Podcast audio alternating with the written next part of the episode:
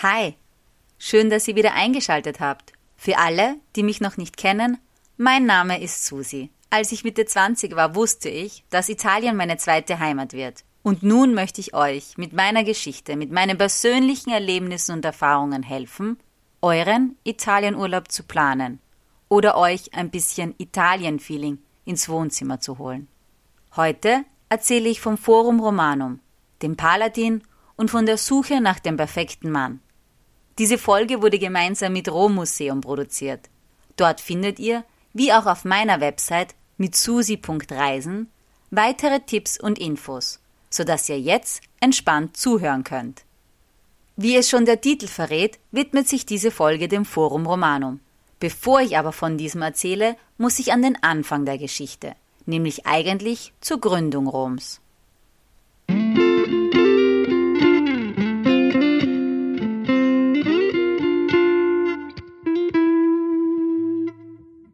Es war so. Es war einmal ein König.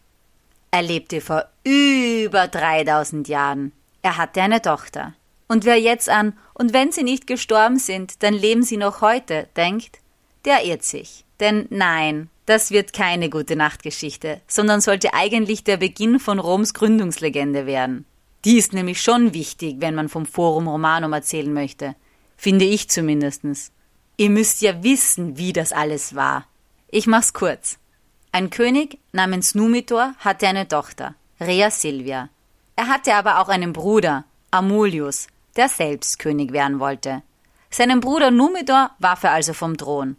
Und Rea Silvia hat er zu einer Vestalin, also zu einer Priesterin gemacht. Der war es verboten zu heiraten, also geschweige denn Kinder zu bekommen. Und so war er dann selbst König, mit der Gewissheit, dass keine Nichten oder Neffen ihm diesen Platz streitig machen konnten. Dem war dann aber nicht so. Denn Rea Silvia wurde trotz des Verbots schwanger, mit Zwillingen, die wir heute als Romulus und Remus kennen.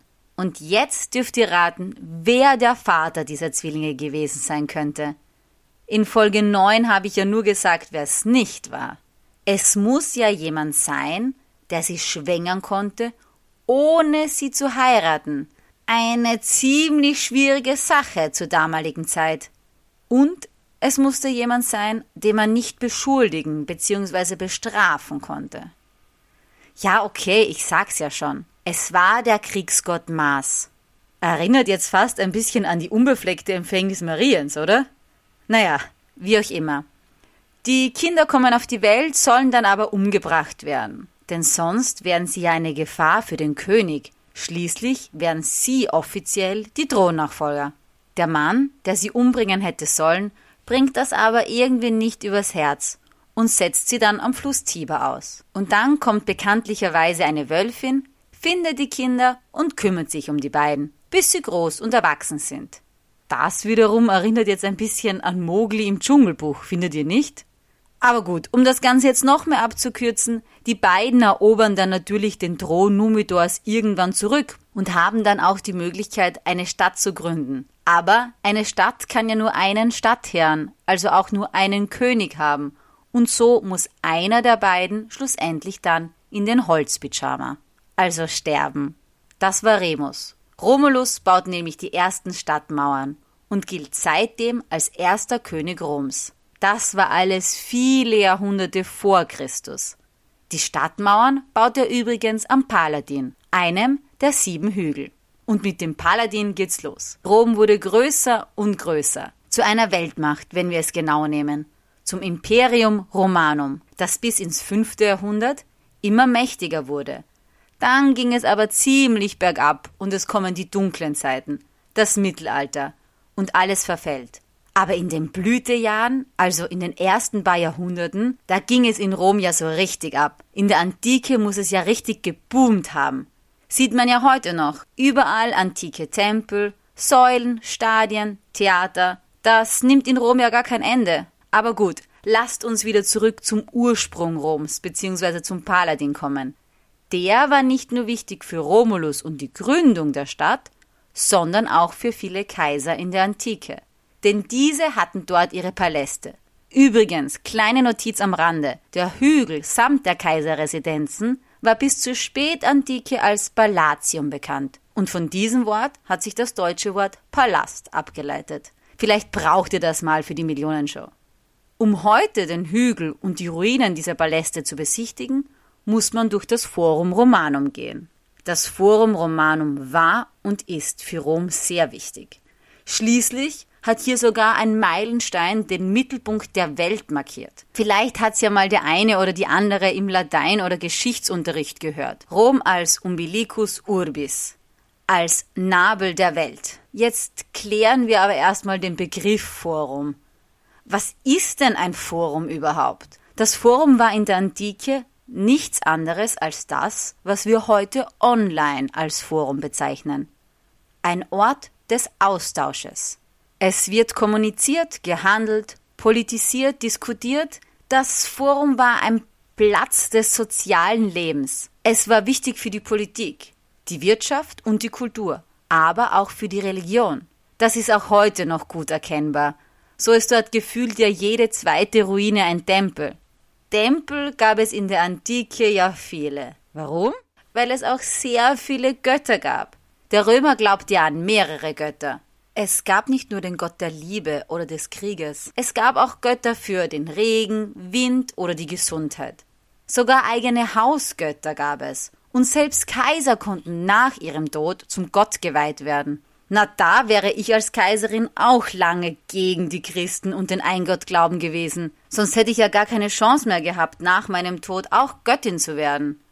Es gibt im Forum aber nicht nur viele Tempel, sondern auch viele Basiliken.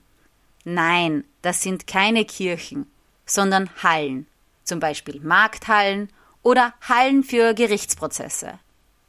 Heute sieht man von all dem nur mehr Ruinen, aber dennoch kann man im Forum ja eigentlich Stunden, wenn nicht sogar Tage verbringen, und man wird immer wieder Neues finden. Angeblich sogar den perfekten Mann. Tja, das hat mir zumindest mein lieber Freund und Tourkollege Eni mal gesagt. Er war nämlich der Meinung, dass das so nicht in Ordnung geht. Also, dass ich in Rom Single war und meinte, ich soll mir doch mal einen ordentlichen Mann suchen.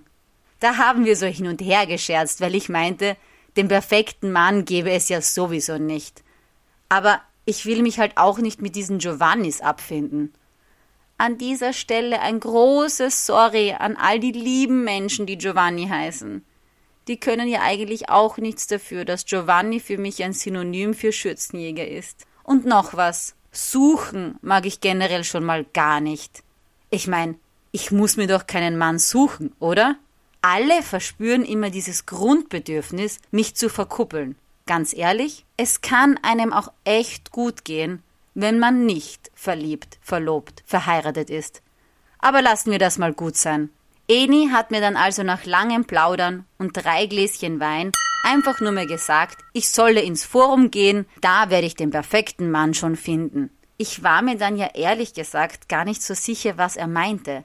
Ob er eine Anspielung gemacht hat auf den Begriff Forum, also quasi als analoge Kommunikationsplattform, als Ort des Zusammentreffens, so wie halt ein Forum bzw. eine Datingplattform, oder ob er meint, dass sich dort der perfekte Mann irgendwo zwischen den alten Steinen verstecken würde. Eins gleich vorweg. Wie sich herausgestellt hat, keines von beiden. Aber ich musste trotzdem herausfinden, was er meint, und bin ins Forum Romanum gegangen, auf die Suche nach dem perfekten Mann. Ich habe ziemlich schnell begriffen, dass das Forum weder wie Tinder war, noch ein Ort, in dem Männer Verstecken spielen. Ich bin aber zuallererst mal hoch zum Paladinhügel und habe mir gedacht, von da hole ich mir einen guten Überblick über das Forum und die Situation. Aber das hat mich eigentlich nicht weitergebracht. Vielleicht musste ich näher ran?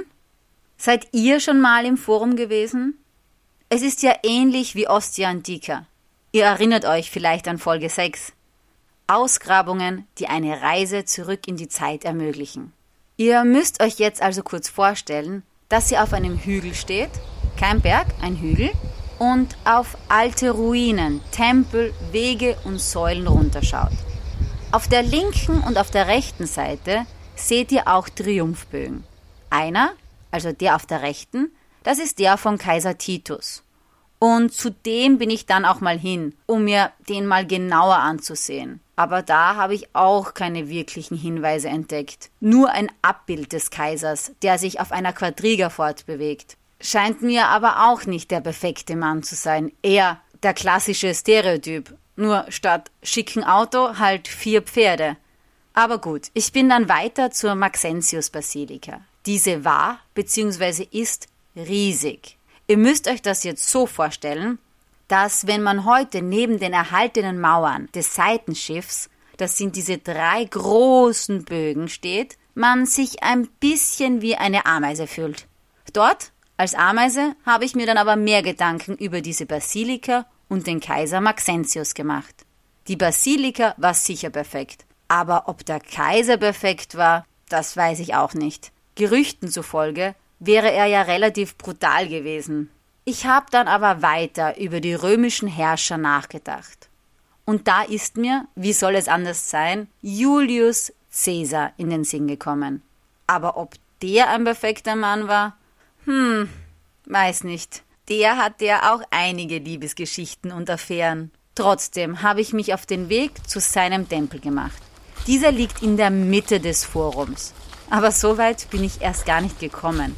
Denn als ich auf der holprigen Steinstraße entlang von alten Ruinen und schattenspendenden Bäumen spaziere, bin ich bei einem ganz anderen Tempel vorbeigekommen. Ein schöner Tempel.